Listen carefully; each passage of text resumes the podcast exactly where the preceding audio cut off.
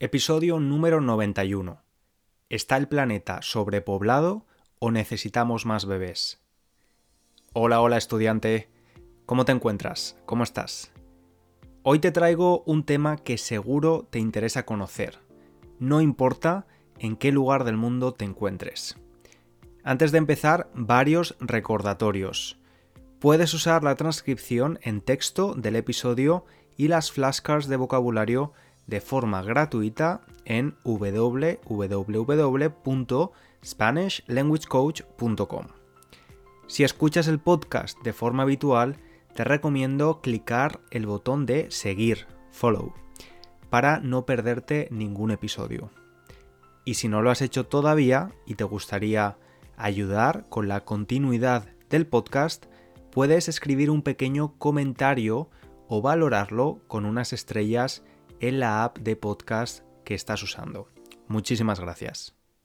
Si crees que este podcast es demasiado complicado para ti, te recomiendo escuchar mi nuevo podcast junto a mi chico, también conocido como El Inglés. Se llama Spanish for Fools Beginners. Ahora sí, empezamos con el episodio de hoy. Me considero una persona con una vida muy normal.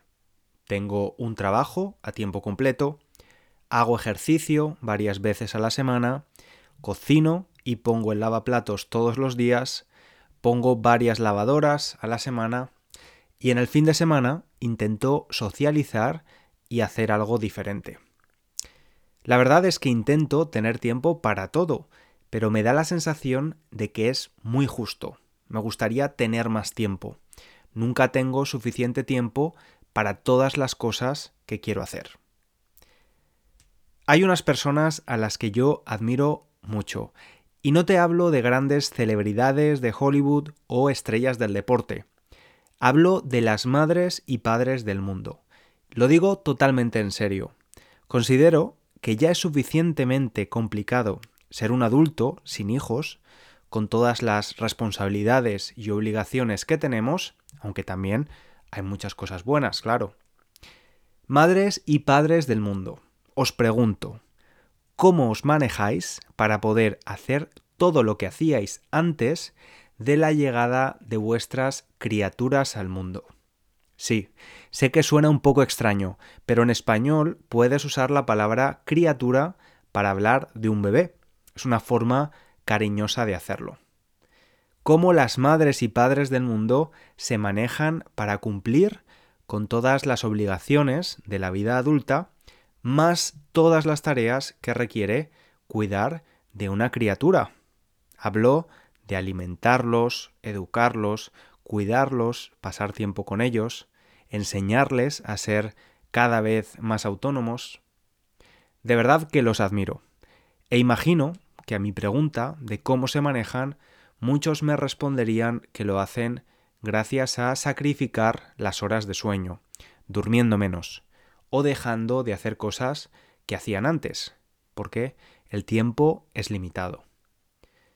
El deseo de convertirse en padres no solo es algo bueno para las personas que deciden y pueden cumplirlo, también es bueno y necesario para la sociedad en general, como vamos a ver. Escuchamos constantemente que vivimos en un mundo superpoblado, con un exceso de personas. Ahora mismo somos 7 billones 935 mil millones 752 mil 600 personas en el planeta Tierra. Y solo 5 segundos más tarde ya somos 7 billones 935 mil millones 752 mil 605 personas en el mundo. Por cierto, hablar de billones con B de Barcelona puede generar confusión. Si eres de un país angloparlante, puede que para ti un billón sea mil millones, es decir, nueve ceros. Sin embargo, en los países de habla española, un billón es un millón de millones, es decir, tiene 12 ceros. Independientemente de esto, sí, vivimos en un planeta superpoblado. Durante la mayoría de nuestra historia ha habido un equilibrio donde tanto las tasas de natalidad de bebés que nacían como las tasas de mortalidad de personas que morían eran altas. En los últimos años este equilibrio ya no existe, porque las tasas de mortalidad han bajado, lo que es bueno, y las de natalidad han continuado altas a nivel global. ¿Qué ha provocado esto? Pues que entre 1970 y 2014 el número de personas en el planeta se haya doblado. En 2014 éramos el doble de personas comparado con 1970. En solo 44 años hemos doblado la población. El mayor problema de un número tan grande de personas viviendo en el planeta al mismo tiempo es la gran cantidad de recursos que necesitamos consumir. El gran problema es cómo consumimos y cómo ese consumo tiene un efecto en el planeta e incluso en nuestra salud. He dicho que a nivel global las tasas de natalidad continúan siendo altas. Sin embargo, si analizamos a los países occidentales, los países más desarrollados, estas tasas de nacimientos de niños son cada vez más bajas. ¿Por qué? Aunque cada país tiene sus propias particularidades, vamos a usar el caso de España para explicar por qué cada vez nacen menos niños. Hay un hecho claro. Los españoles han decidido tener menos hijos que en el pasado. Hablemos de los años más recientes. Hay que tener en cuenta la profunda crisis económica que sufrió el país alrededor de 2008. Aunque es cierto que la situación ha mejorado considerablemente, el 20% de la población española continuaba en riesgo de pobreza en 2018. Los salarios continúan siendo bajos y hay un sentimiento generalizado de inestabilidad laboral. Estos dos puntos, los sueldos bajos y la inestabilidad laboral, son especialmente preocupantes entre los más jóvenes. En España hay una alta tasa de paro, de desempleo juvenil. Jóvenes que quieren trabajar pero no encuentran trabajo. ¿Y cómo afecta esto a la natalidad? Pues es que precisamente en estas edades las personas suelen tener más facilidad para concebir. Fíjate si es preocupante que el riesgo de pobreza es del 28% en los españoles entre 16 y 29 años. Su salario medio no llegaba a los 700 euros mensuales hace cuatro años. Aquí sí que hay que decir que el actual gobierno subió ese salario mínimo que suelen recibir los jóvenes y ahora mismo se sitúa en unos 1.000 euros aunque tampoco parece ser suficiente para tener hijos, ¿verdad? Más que nada teniendo en cuenta lo que cuesta criar a un hijo en España, según datos de la plataforma de Forex Online. Se considera que durante los tres primeros años de vida de un bebé, sus padres invierten unos 1.080 euros al mes en sus cuidados, aproximadamente el 40% de los ingresos mensuales medios de una pareja. Hablamos de gastos escolares, alimentación, higiene, ropa y medicamentos, entre otros. Imagínate lo que supone ser padre o madre soltero en España, o mejor, no te lo imagines porque casi es ciencia ficción. Esta cuestión económica retrasa muchos años la edad en la que los jóvenes se independizan y consiguen una estabilidad financiera y vital. Además de esos factores económicos, que seguramente estás de acuerdo conmigo en que pesan mucho, son importantes, debe considerarse el cambio en las prioridades de los jóvenes. Los españoles no solo han dejado de tener hijos por la falta de estabilidad, sino que la sociedad ha evolucionado. Se tienen otros valores y esa familia tradicional ya no es el objetivo único de los jóvenes españoles. Por cierto, en el episodio 76, titulado La Gran Familia, hablamos de este modelo de familia en España. Ahora muchos jóvenes cursan estudios superiores. Esto retrasa su entrada al mercado laboral y una vez allí quieren desarrollar una carrera profesional. También quieren viajar, ver mundo, tener otras experiencias diferentes a las de sus padres. Quieren hacer muchas cosas antes de sentar la cabeza, antes de asentarse en un sitio y formar una familia.